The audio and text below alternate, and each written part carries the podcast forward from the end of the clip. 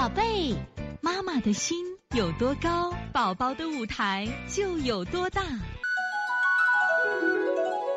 现在是王老师在线坐诊时间，七幺五西安圆圆妈，女宝宝两岁，最近食欲不振，尤其是早起，手心比较热，舌脸色发黄，稍微一活动就会面颊发红，大便一天一次，偏干，晚上睡觉总是趴着睡。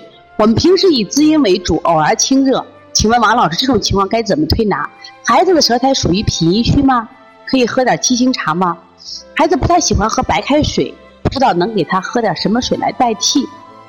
那么这个小孩你看啊，手心比较热，我想给大家说一下啊，如果手心潮热还问题不太大，手心干热的话，手心干热的话一定记住不太好啊，容易生病啊。另外，这个小孩呢，这个平时趴着睡，呃，其实你滋阴清的方法对着嘞。如果食欲不振，这个孩子最近脾气大不大？因为春天好的脾气大会影响什么？因为他是肝郁，抒发的不好会影响这个饮食不好啊。另外，这个孩子我不太建议喝七星茶，七星茶其实还是相对偏寒一点。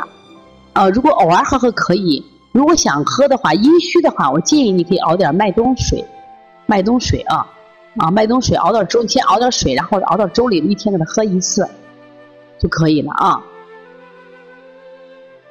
另外，你做的话，你把滋阴，特别是这个涌泉穴，我觉得非常好。涌泉穴呢，它其实有一个什么作用？它可以有一个引火归元的作用，它可以把上焦的热引到下焦。其实很多妈妈她在做的时候，老是重视什么呀？做手穴，但是涌泉穴这个穴位呢，它是肾经的起始穴。肾经的起始穴，如果你经常推一推，但是推要注意啊，千万不能用揉的方法，是用这个涌泉这个位置往脚尖方向推，往指头方向推，效果会好一些，知道吧？